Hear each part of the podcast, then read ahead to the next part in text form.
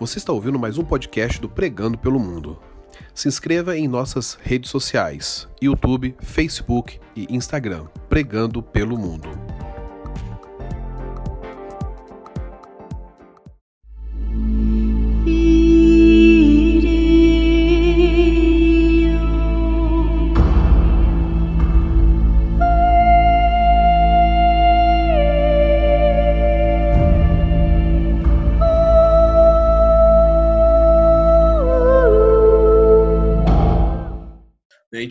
Dar o início a alguns estudos é, a respeito de um comparativo entre Atos dos Apóstolos, as igrejas ali de Atos dos Apóstolos e também a, as cartas é, do Apocalipse a essas sete igrejas.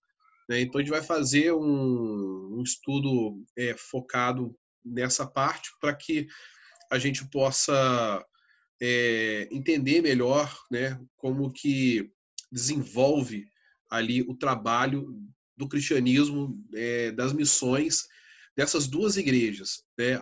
A igreja que estão nessas cidades no período de Atos dos Apóstolos e também as igrejas que já estão no período do Apocalipse, ou seja, nós vamos ter uma lacuna, né, é, de tempo e nós vamos entender um pouco sobre como essas igrejas elas se desenvolveram ao longo dos anos. Eu vou estar compartilhando aqui a minha tela é, então vamos lá. Então assim, o tema né, da nossa primeira aula ele é, é, o cristianismo ameaçado. O propósito do estudo é contextualizar né, a parte de Atos dos Apóstolos com as sete cartas do Apocalipse. Né? Então assim, se os irmãos tiveram a, a oportunidade de, de ter é, lido, né? Acredito que é, o, o, dia, né, normalmente é atarefado, né, para os irmãos e acabou que eu não tive tempo para poder enviar o texto referência de base antes, mas aqueles que puderam ler, né, é, acompanhar um pouco sobre o desenvolvimento inicial desde Apolo, né, quando é a terceira viagem missionária de Paulo, né, onde que Apolo ele está em Éfeso, porque o propósito é o seguinte, nesse, cap, nesse trecho de capítulo, é mostrar como que o ministério de Paulo, missionário, ele se desenvolveu a partir da cidade de Éfeso. Né? Então, a gente vai analisar um pouco hoje nessa aula isso. Né? Qual era o contexto histórico em que estava ali é, é, Paulo no, no, no, Novo Testamento, nesse trecho do Atos dos Apóstolos? Né? Nós vemos que as três viagens missionárias de Paulo ela vai se concentrar na Macedônia e na Ásia. Né? Mais à frente eu vou compartilhar aqui um mapa para poder a gente ir é, entendendo um pouco mais geograficamente como que é, essas viagens elas eram longas, qual a distância né, entre uma cidade, um país, né? Macedônia e Ásia, que hoje a gente conhece a Ásia, né, como aquela área ali da China, Japão, né, Coreia, é, pegando aquele bloco ali um pouco do da Rússia, é, oriental que faz ali toda uma, uma, divisão ali, que no caso é, é a, uma parte da Ásia também, né? O país, a Rússia, ela tem vários blocos, apesar dela estar é, a capital está em Moscou e ser considerado Europa, a extensão territorial desse país ele pega tanto a Europa quanto a Ásia Central e também a Ásia é, Oriental. Então, no período de Paulo, a Ásia não era no extremo Oriente como hoje nós conhecemos, né? A Ásia, ela era hoje onde é a Turquia, a região da Turquia, né? E aquela região ali das ilhas gregas, aquela parte ali é, da Grécia, as ilhas, é, mais ali ao sul, ali no, no, no mar Mediterrâneo, era considerada como Ásia Menor. A Macedônia é a parte hoje onde é a Grécia e outros países que estão ali em cima é, da Grécia, como Albânia, Bulgária e, e por aí vai, né? Já subindo ali, aí tem a Croácia, a antiga é, Iugoslávia, que hoje é, foi dividida e que tem, temos outros países ali que compõem é, esse bloco da antiga Macedônia. Então, quando nós lemos na Bíblia Macedônia, podemos é, imaginar que é a região da Grécia, não é o país em si, mas imaginem que é aquela região da Grécia ali. A Ásia, quando nós lermos a Bíblia, é a região da Turquia, ou seja, bem próximo ali da Grécia, que faz a divisa entre o Oriente e o Ocidente, né? é, uma curiosidade é que a Turquia, o país, a Turquia, é o único país em que ele está localizado nos dois hemisférios é, de divisão do, do planeta. Né? Ele começa na parte ocidental e ele termina na parte oriental. Né? O que faz uma divisão é um estreito de, de terra, ou seja, tem uma ponte que liga, é o chamado Estreito do Bósforo. Né? Então, ali, naquele período, é, era onde havia a divisão entre a Ásia, né, que era o bloco oriental, e a Macedônia, que é faz parte daquela que se chamava Europa. Né? Então, a, o, até hoje, essa divisão geográfica ela ainda existe. E é assim que é considerado. A Ásia, né, o Oriente, a parte oriental do mundo, começa ali, nessa divisão.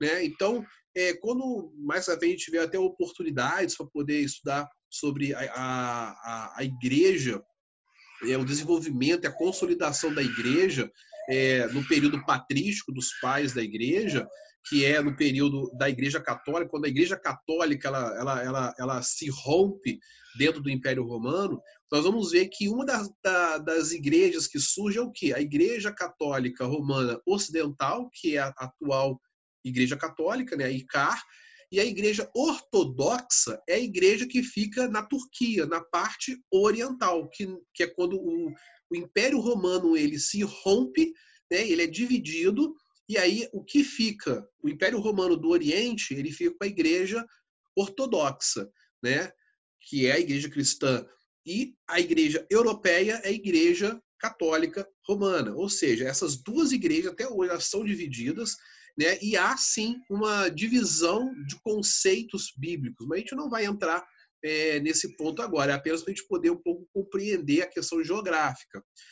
As sete igrejas que recebem a carta e Apocalipse, elas estão no lado oeste da Ásia. Ou seja, a Ásia, naquele período ali, nós vamos ter a Ásia oriental, né, que é indo mais para o lado do Irã, Arábia Saudita, né, a parte de Israel hoje atualmente, e a Ásia Ocidental, que ela está mais próxima da Macedônia, né, fazendo quase essa divisa ali com a Europa. Então, as igrejas que é, são ali é, descritas por João em Apocalipse, elas estão nesse bloco.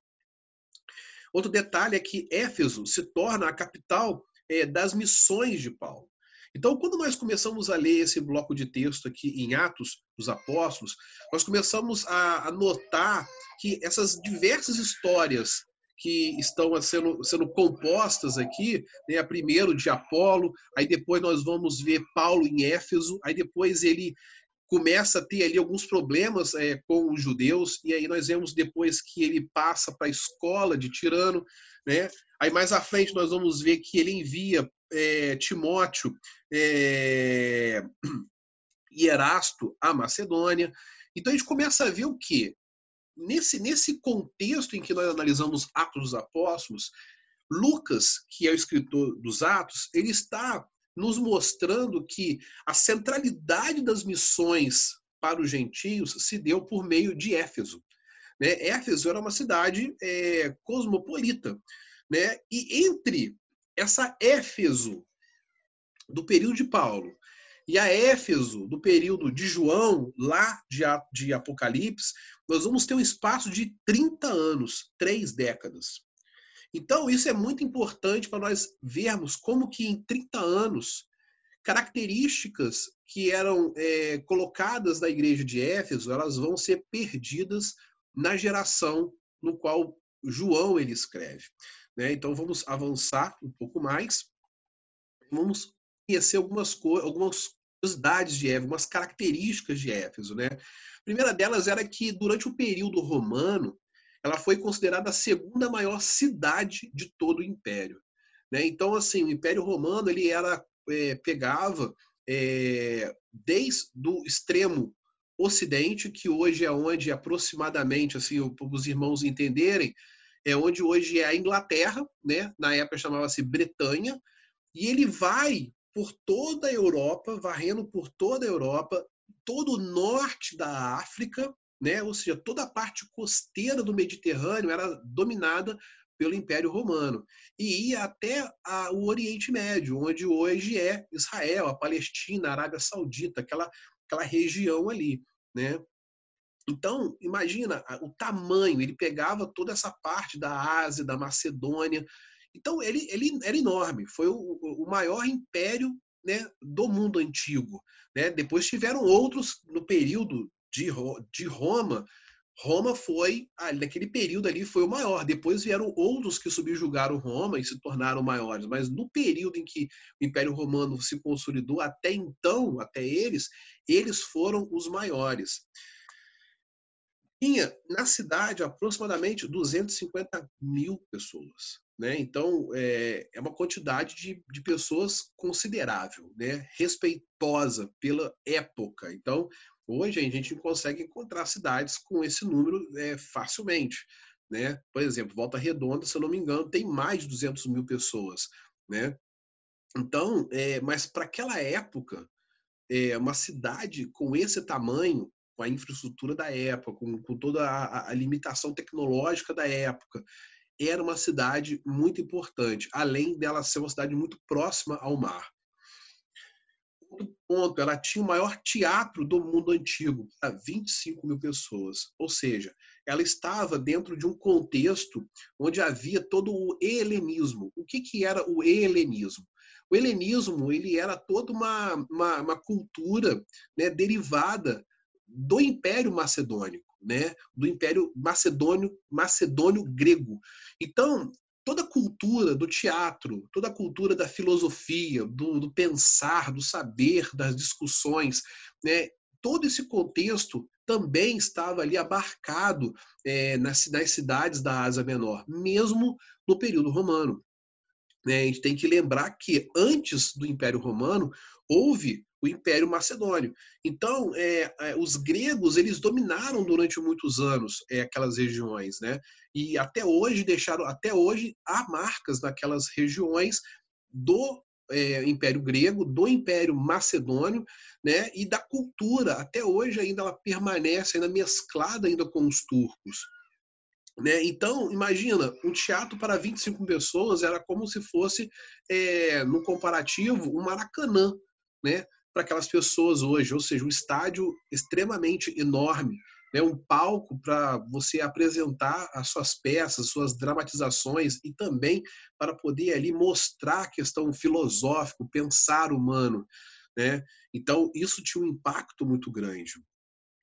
Foi a cidade onde o cristianismo mais se difundiu, ou seja, é, não somente dali saiu as ramificações para outras cidades, mas também na cidade foi aonde houve maior penetração. O evangelho ele penetrou com muito maior é, impacto, né? em, em, comparação a Corinto, a, a Filipos, né? a Troade, enfim, a Atenas.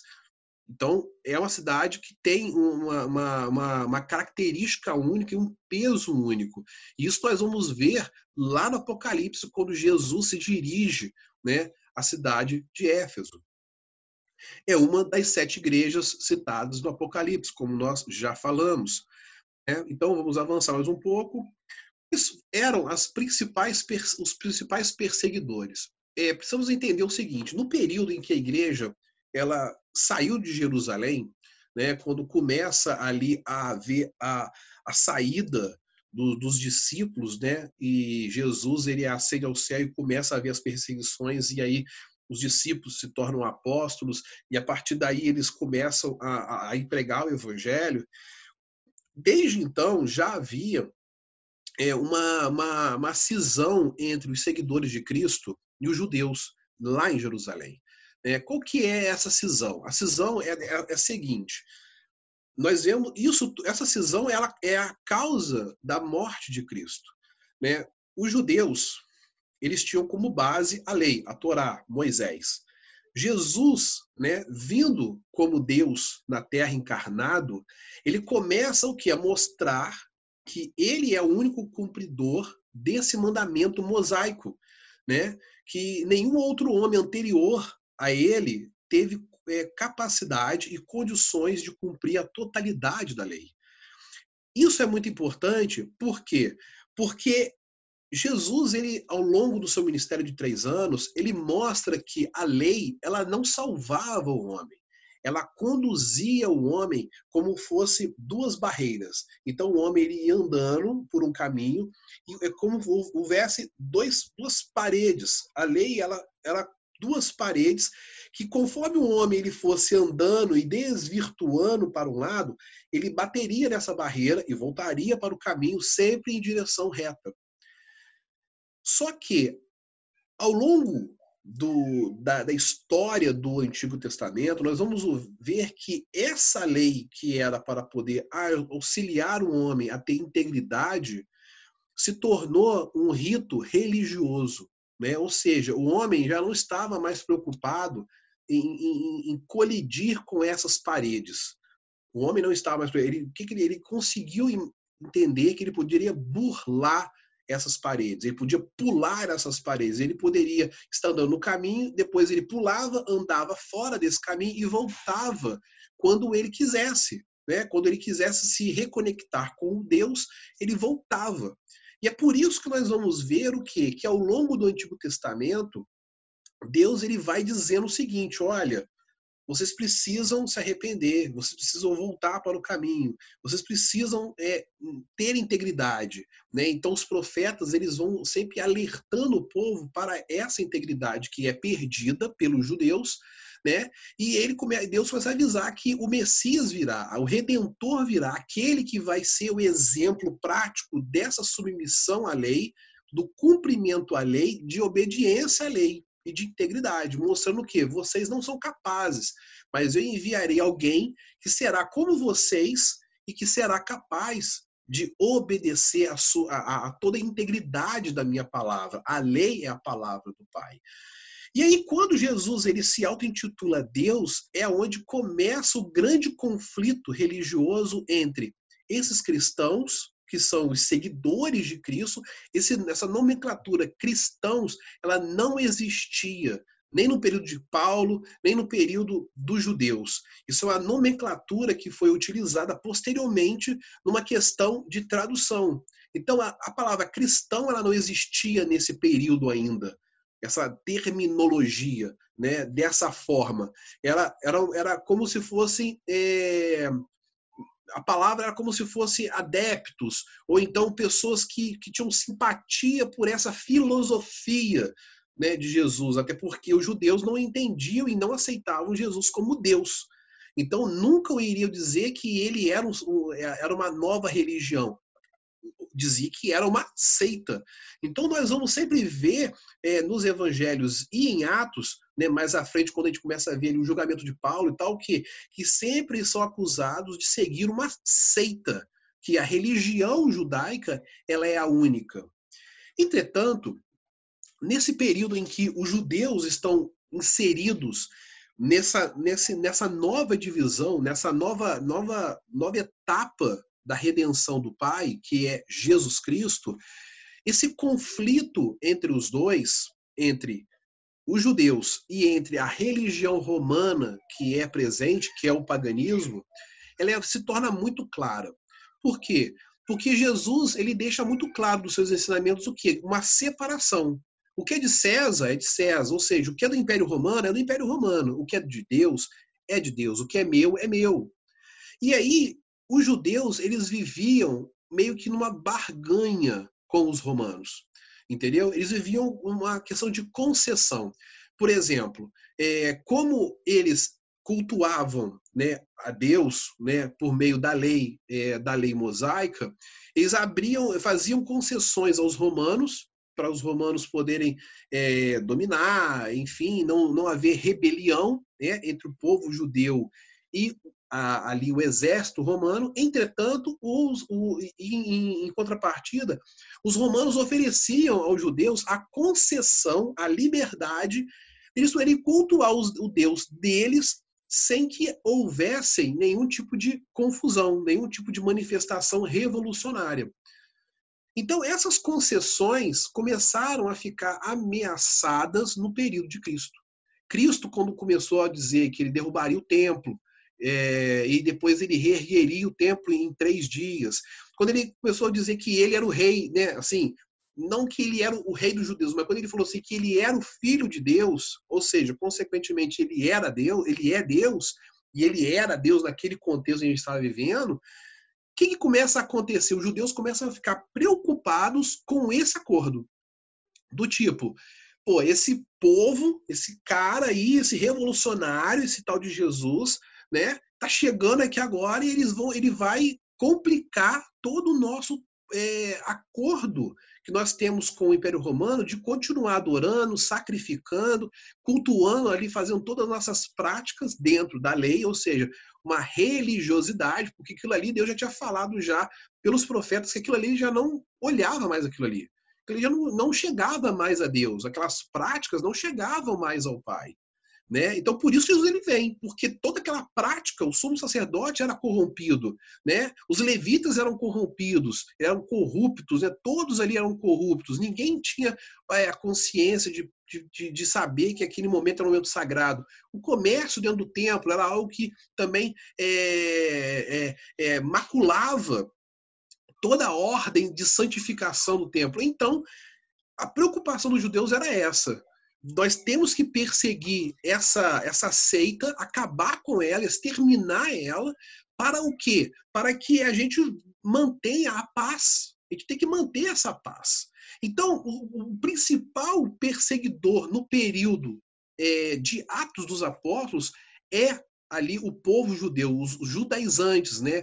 Porque eles querem praticar o judaísmo e eles não querem aceitar que essa seita, né, que o cristianismo cresça, né, que os gentios ouçam essa palavra de redenção é, por meio dos apóstolos e ali comece a pregar, fazer novos prosélitos. Então, quando Paulo ele está em Éfeso, o que acontece? Muitos judeus não moravam é, em Jerusalém, na região ali de Israel. Eles viajavam, eles tinham comércio, então muitos moravam em todas essas cidades é, do período é, é, do mundo antigo, ali na Ásia, no período é, onde está inserido ali a Macedônia, tinha sinagogas. A sinagoga era o que? A igreja daquela época, era onde pontuava né, cada local. Então, quando Paulo ele ia pregar numa cidade, a primeira coisa que ele fazia, quando nós vamos ler Atos dos Apóstolos, é o que? Ele ia na sinagoga. Por quê? Porque ele entendia que a mensagem redentora do Pai, por meio de Jesus Cristo, tinha que ser entregue primeiro para os judeus e depois para os gentios. Por, me, por, mais que Paulo ele seja considerado o apóstolo dos gentios, ele tinha essa consciência que primeiro ele pregava para os judeus, mesmo sabendo que o judeu iria rejeitar ou que o judeu ele iria é, persegui-lo, ia abatê-lo, entendeu? Ia fazer qualquer outra coisa.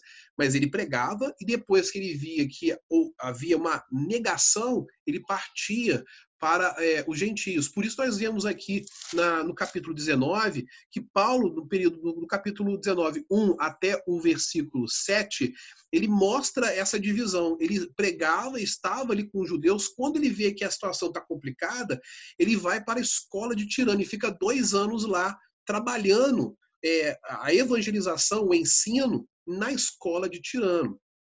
Né? Então, vamos ver essa característica em Atos, os judeus perseguindo. Quando passa um tempo, ou seja, nós chegamos já em Apocalipse, o que, que nós vamos ver? Já existe uma mudança de cenário do povo cristão. Né? Existe qual cenário que existe nesse momento? Os romanos ficam insatisfeitos com essa, esse crescimento é, do cristianismo, né, dos cristãos no mundo antigo, e começam a perseguir. Né? Não há mais esse acordo entre os judeus, e a partir daí, os imperadores que vão é, sucedendo uns aos outros, o que, que eles vão fazer? Eles começam a perseguir todos todos. E aí acontece? Existe lá em 70 né, a destruição de Jerusalém. A partir desse momento, acabou a paz para os judeus e acabou a paz para os cristãos, de fato. Né? O culto público que eles tinham, tanto judeus quanto é, cristãos, já começa aquilo ali a ser motivo de perseguição e, e tentar dizimar ao máximo. Então, existem rebeldes, existem facções. Então, nós vamos ver essa característica em Atos, né? essa paz é, aparente para os cristãos, com a perseguição dos judeus, mas nós vamos ver lá em Apocalipse o quê? Que a igreja de Cristo está sendo perseguida não somente pelos judeus, que são oprimidos pelos romanos, e também diretamente pelos romanos. Né? Isso impacta demais é, nessa geração entre Atos e essa geração de Apocalipse. Avançando mais um pouco, características da igreja de Éfeso, em Atos e Apocalipse. Né? Deixa eu só, antes de a gente entrar aqui, deixa eu só mostrar para vocês o mapa que, que eu separei aqui. Então, olha só. Então, olha só. Aqui está o meu mouse. Israel está um pouco abaixo dessa linha aqui. Paulo ele sai daqui para poder ele pegar né, as suas viagens e ele vai para essas regiões. Né? A Ásia, como nós falamos, ó, a antiga Tur é, atual Turquia, né, pegava toda essa região aqui, ó, era a Grande Ásia, né, podemos assim é, chamar. Né? Aí quando a gente começa a ler um pouco sobre as regiões de Paulo, quando Paulo fala, ah, vamos para a Galácia, né? A Galácia já fica aqui, ó. Entendeu? A Bitínia e ponto, ou seja, aqui, ó, é o estreito, tá vendo? Bizâncio, Istambul, Caledônia, Calcedônia. Aqui é o estreito. Esse estreito aqui, hoje a atual Turquia, tudo isso, aqui é o estreito do Bósforo, ou seja, desse lado aqui, ó, da Calcedônia é o Oriente. De Istambul para lá, para Trácia, tiramos aqui, ó, esse pedaço de terra todinho que é considerado Oriente. E esse pedaço de terra todinho aqui, ó, é considerado Europa, Ocidente. Se a gente entrar aqui, ó, nós vamos chegar lá na base da, da na época era chamado de Prússia, né, que hoje é a Rússia. Temos aqui Azerbaijão, temos Ucrânia, temos Romênia, Bulgária, né, são é o chamado hoje leste europeu, né, quando a gente entra aqui do, pelo mar Mediterrâneo. Então, olha, olha a distância que Paulo viajou naquela época. Né? Ele saiu daqui, passou por Chipre, né, que é um, hoje um país dividido entre domínio grego, né, metade é grego e metade é turco. É, ele vai subindo, ele passa por Mirra e vai estabelecendo as igrejas aqui né, nessa parte litorânea. Né? Muitas vezes ele, ele desce em alguma região e ele vai a pé ou vai de, car é, de carroça, né? é, para ir nessas igrejas mais é, internas, né, no interior do continente. Então nós vemos aqui que cada ponto desse daqui, ó, são pontos de onde a igreja foi plantada por Paulo nesse período. Né? E aqui ó, é a base, Éfeso, uma cidade litorânea da Ásia Menor. Né? Nós vamos ver as outras igrejas, no qual são aqui os, os símbolos das sete igrejas da Ásia, né? E é por aqui, ó, nesse centro nervoso portuário, né, onde existia naquele período ali um, um grande, uma grande concentração né, é, financeira, de transporte, né, de pessoas. É, é, daqui que Paulo ele expande o evangelho, ele administra o evangelho para poder começar as suas ordens missionárias. Né? Ele estabelece uma igreja forte aqui, aqui é uma base onde ele vai é, ele, ele se situa em Éfeso, se não me engano, duas vezes, né? Existem relatos duas vezes. Alguns períodos que ele passa aqui é onde ele escreve a carta de Romanos, né? Durante o, período que ele passa. E aí acontece, daqui ele começa a distribuir o evangelho dele o Evangelho de Cristo, né? Ele começa a trabalhar, né? Então ele começa também a delegar é, quando a gente vê aqui ó, no, no versículo 21 do capítulo 19, né, quando a gente, ele manda Timóteo é, a Macedônia, olha só, ele manda para cá. Né?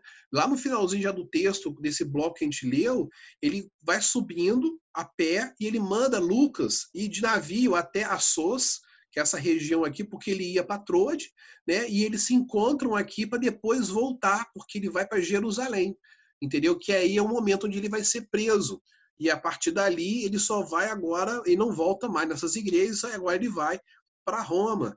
Então, olha só, um único homem, inicialmente, ele plantou igreja nessa região continental todinha que esse mapa está abrindo. Ele não foi em Sinop, mas ele plantou igrejas no qual ele gerou pessoas, lideranças que de alguma forma foram é, enviadas para cidades como essas aqui para poder pregar o evangelho. De alguma forma, esse mundo antigo aqui, ele conheceu o Evangelho de Cristo e era um era muito forte, né? Esse mundo antigo ele se consolidou, né? E hoje nós não vemos nada, nada. O Evangelho foi totalmente dizimado é, nessas regiões atualmente.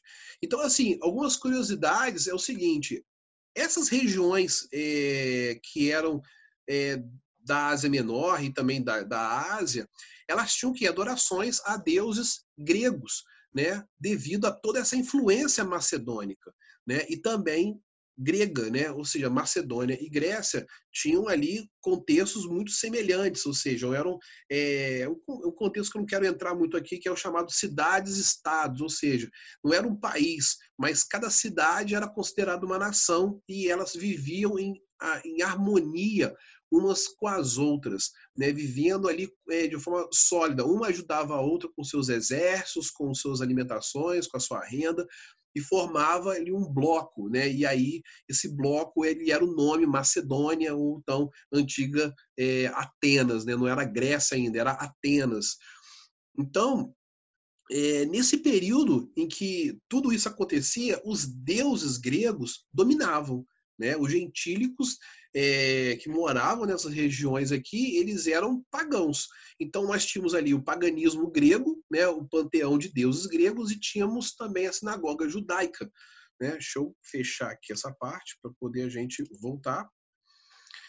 E o que acontece? Quando Paulo começa ali a pregar o evangelho em Éfeso, ele começa ali a, a, a expor toda essa, essa, essa, essa questão é, do evangelho, ele, ele começa a ser perseguido pelas pessoas que estão ali, principalmente pelos fazedores de ídolos. Né? A gente lê isso nessa, nesse bloco aqui de Atos, e aí acontece essa perseguição que já era pelos judeus também se torna local pelos pagãos. E aí é onde ele começa a fazer esse remanejamento. Nós vamos ver né, ao longo do, do, do texto esse remanejamento. Então nós vamos compreender, irmãos, é, desde, desde agora, que a perseguição é, à Igreja de Cristo, né, a, a quem se identifica e quem é servo de Cristo, não é de hoje. Né? Desde aquele momento, viver o sagrado evangelho, viver a palavra de Deus, nunca foi fácil. Né? Nós vemos isso na prática, nós vamos ver isso nas histórias relatadas pelo próprio Paulo. Então, isso acende um alerta nas nossas vidas em que qual é a posição que hoje nós estamos? Qual é a posição é, em que nós estamos é, vivendo esse evangelho? Entendeu? Diante dessas situações que nós vemos em Atos, né, nós imaginamos as dificuldades que eles estão vivendo e hoje as nossas desventuras, né, as nossas perseguições, os nossos desafios, é, como que nós temos nos posicionado diante disso? Essa é, é a primeira reflexão, porque é isso que vai acontecer, que Jesus vai utilizar a vida de João para poder alertar as sete cartas que são enviadas às igrejas da Ásia Menor. Entendeu? Nós vamos ver ali que ele vai pontuar algumas coisas positivas, mas vai pontuar também coisas negativas. Né? Em Éfeso, é, a gente vai falar isso novamente, mas em Éfeso ele fala o quê? Abandonaste o primeiro amor. Então, assim, olha que interessante, uma igreja que era a capital missionária do mundo antigo, ela abandonou o amor em 30 anos, em 30 anos aproximadamente. Em 30 anos, a geração que sucedeu aquela primeira que Paulo plantou já não era mais a mesma, já tinha já é, perdido totalmente o foco. Então, isso é uma coisa que, se ali já é preocupante, e quem está fazendo esse alerta, chamando atenção, irmãos, não é o apóstolo João, né, que é o último a morrer, que está fazendo o seu próprio Cristo. É ele que está chamando a atenção de cada um. Então, a gente tem que acender ali já um, né, um botão nem amarelo, é vermelho para poder falar, opa, peraí, o que está acontecendo? Né? Por que, que Jesus está, tá chamando atenção? Né? Vamos é, continuar aqui na, na, no slide aqui. Deixa eu compartilhar agora a tela do slide. Então, qual que era a característica da igreja de Éfeso em prol da, em, é, em contra a igreja de Apocalipse, né? Em Atos, os cristãos não são vistos como ameaça ao Império Romano. Nós falamos, né, é, agora há pouco, né? E são mais fervorosos, mesmo em meio à perseguição da classe judaica.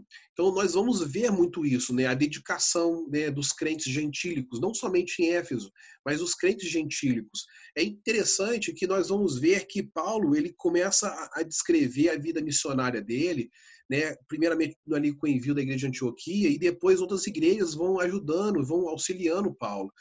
E uma coisa que é um ponto muito interessante que eu acho é, é, é importante a gente é, pensar é que no final do ministério dele, não é a igreja que o enviou que ele lembra, é a igreja de Filipenses. Né? Quando ele escreve a carta ali aos Filipenses, a, a, ele fala que é, foi a igreja que mais teve presente. E quando nós vamos estudar é, as igrejas, né, o ministério de Paulo aqui na, em Atos dos Apóstolos, e vemos também a leitura das suas cartas é, pastorais, enfim, a igreja em Filipos era a mais pobre de todas. E é a igreja no qual ele mais exalta. Então, olha que interessante, o fervor da igreja no período apostólico de Paulo, período ministerial de Paulo, é, tinha ali seus altos e baixos, igrejas que tinham é, questões financeiras, outras não e tal, mas uma coisa que era característica era o quê? O fervor da igreja. Mesmo havendo problemas dentro da igreja, o fervor para poder viver uma vida cristã sadia, ela era essencial, entendeu? E ela era ali uma busca constante. Já no período do Apocalipse, o que, que acontece? Existe a ameaça do Império Romano e também existe a ameaça ali e a perseguição dos judeus. E a geração já daquele período já não é mais fervorosa. É uma, uma geração totalmente apática, uma geração totalmente morna. Né? Nós vamos ver ali nas cartas é, de Apocalipse que Jesus ele fala que uma, que uma das igrejas ela é morna e ele vai o quê? Vomitar vai jogar, vai expurgar aquilo ali, vai botar para fora aquilo ali, ou seja, algo que é repulsivo para o próprio Deus. Então, se o próprio Deus vai repulsar aquilo ali, vai vomitar, colocar para fora, é que era algo grave, é algo que não é aceitável, entendeu? Diante de Deus. E esses pontos que a gente vai trabalhar. Vamos lá. Outra coisa que é interessante também, quando nós vemos aqui na, na, nessa, nessas, nessas é, anotações de Atos dos Apóstolos e o desenrolar das, da, da, das coisas ali de Atos dos Apóstolos, é, da história missionária e da história consolidativa da igreja, é que três armas do diabo são encontradas, a gente começa a ver ali. Existe um panorama muito interessante. Em Atos, nós vamos ver que essas ações espirituais elas são é, materializadas em pessoas, em perseguição. E quais são elas? A primeira é a perseguição dos próprios judeus, né, de forma incessante, incansável, não somente para os cristãos, mas principalmente para os apóstolos. A segunda era uma, era uma, uma questão de comprometimento moral, por quê? Porque existia uma, uma linha muito tênue né, entre os gentios, entre essa igreja gentílica que estava nascendo. Ela não conhecia a questão do monoteísmo, ela era uma, uma igreja politeísta. O que é politeísta? É uma, era uma, uma, um grupo de pessoas que adoram vários deuses. Monoteísta é um único Deus. E o judaísmo ele é baseado num único Deus. E o cristianismo também. Bem como o islamismo também ele é monoteísta em um único Deus. Mas os gregos, eles tinham o quê? Um panteão de deuses. Era o deus do amor, do sol, da noite, do dia, o deus da chuva, o deus do vinho, do prazer, da alegria. Então, eles não conseguiam, inicialmente, é, compreender que eles teriam que abdicar de toda essa gama de deuses e ter um comprometimento moral, não é espiritual, é moral para com Deus o único Deus. E é isso que nós vamos ver nas cartas pastorais de Paulo, quando ele começa ali a, a ensinar essa igreja o que? Olha só, você não pode comer carne é, consagrada a ídolo. Você não pode, se você estiver num, num, lugar em que aquilo ali pode escandalizar o seu irmão, então não faça, não vá, não pratique. O que ele está querendo dizer isso? Muitas vezes, situações em que aqueles cristãos recentemente convertidos estavam vivendo poderiam é, escandalizar outros que estavam no processo. Né? E hoje nós vemos muito isso. Tem pessoas que, quando decidem por Cristo, são ali impulsionadas por Cristo é, e levadas é, a, a, ter uma vida santificada com Deus. É, ela tem um comprometimento tão forte né, com Deus que, quando ela vê uma pessoa que está, às vezes, na igreja, mais antiga do que ela, fazendo alguma coisa incoerente com aquilo que foi ensinado para ela, aquilo ali escandaliza ela, choca ela. Por quê? Porque o discipulador dela sempre chamou a atenção dela do seguinte: você precisa ter uma vida íntegra, você precisa fazer isso, fazer aquilo outro, Deus não se agrada. E ela vê um cristão mais antigo fazendo, tendo um comportamento incorreto ou não é, próximo daquilo que é, o discipulador dela orientou, ela choca, ela escandaliza. Aí das duas, uma, ou ela bate de frente ou ela sai da igreja.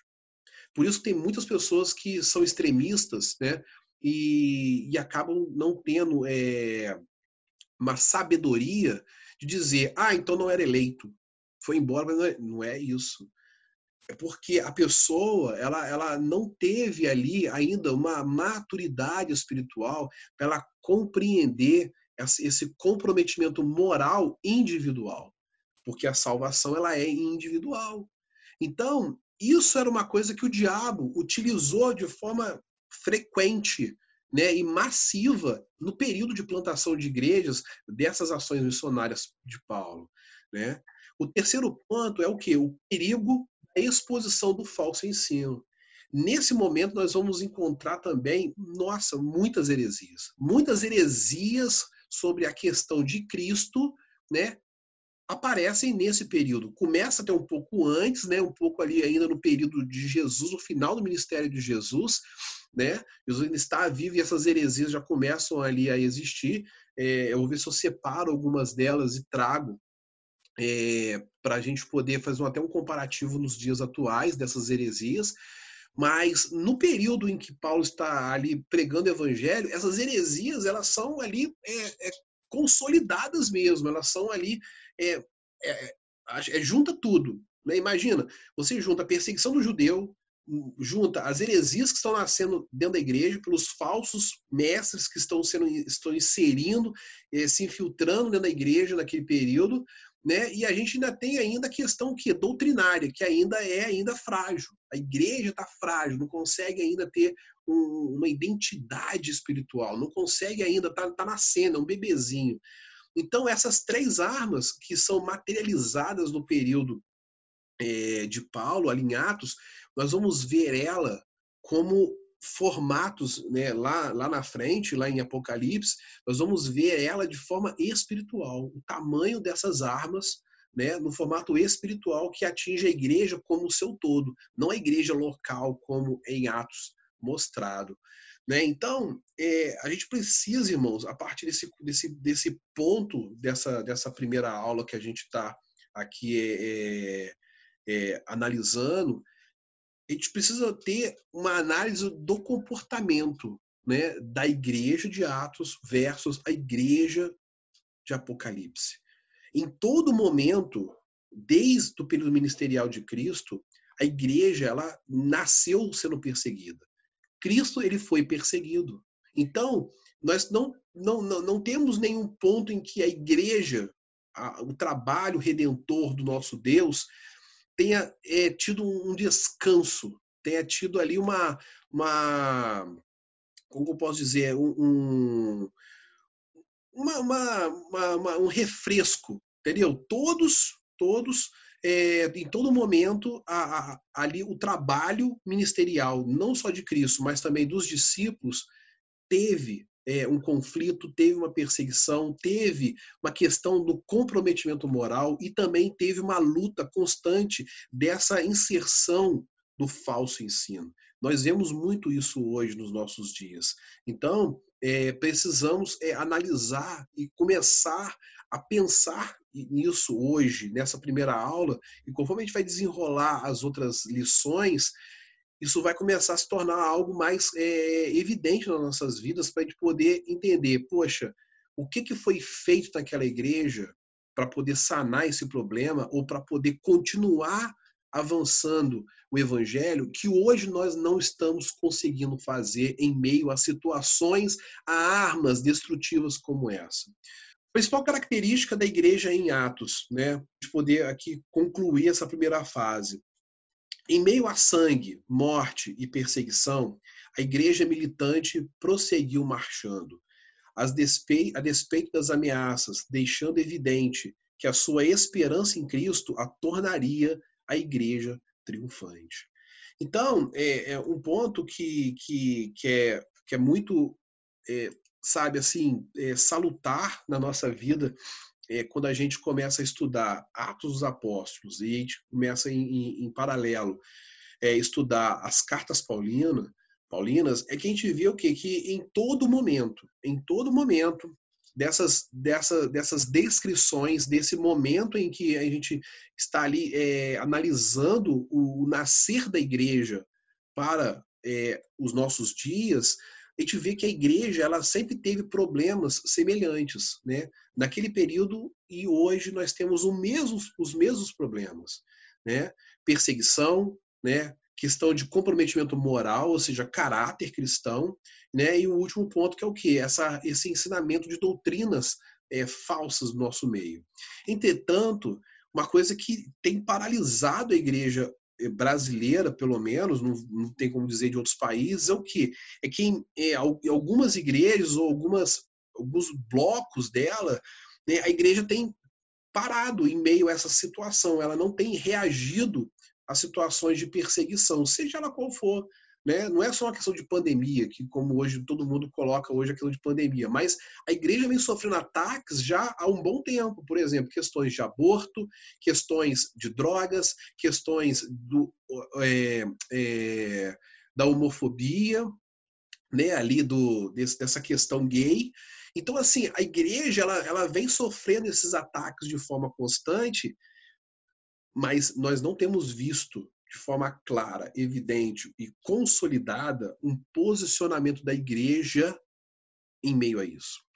Né? Nós vemos muitas pessoas que se calando, ou então faz um pronunciamento, mas tenta ser político, tenta amenizar, tenta botar um pano quente, tenta, sabe, é, esfriar a situação. Para quê? Para que aquilo ali não venha tomar proporção muito grande, né? E, e pelo, e isso não está sendo, é, não é o que é ensinado. Né? O que nós vemos aqui em Atos e vemos nas cartas de Paulo é, um, é uma orientação em resumo: ou é tudo ou é nada. Então a igreja de Cristo, ou ela é tudo, entendeu? Ou ela, ou ela, ou ela entra de cara, enfrenta mesmo a perseguição, com, com, sem temer a morte, sem temer a prisão, sem temer o açoite, né, a chacota, a vergonha, ou então ela não é igreja de Cristo. Ela não se posiciona, ela fica recuada, ela fica... É isso que Paulo ali nos ensina. Né? Atos dá esse panorama para nós ali inicial. As cartas de Paulo consolidam esse ministério em detalhes, como que cada igreja passou por dificuldades. E lá em Apocalipse, o que nós vamos ver? Nós vamos ver o resultado né, de uma outra geração. Como que a igreja inicial se comportou em meio a, a esses três é, desafios: perseguição, comportamento é, moral e ensinamento de falsos mestres, as heresias, e como a segunda geração ela enfrentou isso. Né? Ou seja, isso demonstra o quê? Que a segunda geração ela sucumbiu. Ela não foi resistente. Ela não resistiu tudo isso, ela abriu mão, ela cedeu, ela deixou, deixou a perseguição subjugá-la, ela deixou que a questão moral subjugasse ela em alguma área espiritual da igreja. Né? O ensino de heresias dentro da igreja também entrou. Né? Hoje o que nós mais vemos é isso. Mas o que nós vamos, entra no YouTube, nós vamos ver aí pregadores, pseudo, né, não sou de pregador, né, pseudos heréticos, né, que estão aí é, é, trazendo jovens aí, arrebanhando jovens aí à, torta direita, que já disseram, eu vi um dia desse um cara, eu, eu não anotei o nome dele aí, mas o cara falou aí numa live no Instagram que a pergunta era é, Deus tem um controle de todas as coisas? Você acredita que Deus tem o um controle sobre todas as coisas? E ele disse que não, Deus não tem o controle sobre todas as coisas. Não acredito, porque ele falou assim, que se Deus não tivesse o controle, não tinha aí é, morte, fome, peste, né? não tinha essa pandemia, não tinha não sei o que e tal. Então, o cara se diz pastor. Né? Aí tem um outro que eu vi, né, até do, do irmão nosso que participou da, da live é, de sexta-feira é, é, segunda-feira passada, o Felipe, ele postou lá no Face dele lá que um pastor virou e falou assim, que nós somos perfeitos. Nós não temos pecado, nós somos perfeitos. E essa geração nossa aí, ó, de jovens, está assistindo esse povo aí, ó. Ou seja, heresias entrando na igreja, heresias, né? Então, como que a igreja de Cristo tem lutado contra isso? Então, nós vamos começar a fazer uma análise, né, ao longo é, das semanas, né, das próximas aulas, para poder a gente compreender isso, para a gente poder ter uma noção né, de como que é, é, está caracterizada a igreja ao longo desse processo e como nós devemos nos posicionar para que isso não venha se tornar é, algo irremediável. Porque se isso entrar e consolidar dentro do nosso seio, no seio cristão, nosso, no seio da igreja, o que vai acontecer é o que? É a destruição da igreja. E aí quando tentarmos reagir, já é tarde demais. A igreja foi destruída. Como hoje, em toda aquela região, a igreja foi destruída. Não existe mais nada. O que existe é ruínas. Lembranças de um passado muito distante, entendeu? Onde ali era a capital das missões do mundo antigo. Hoje são ruínas. Então, exemplos práticos para a nossa vida de que, se nós não tomarmos cuidado, isso pode afetar também a nossa vida espiritual.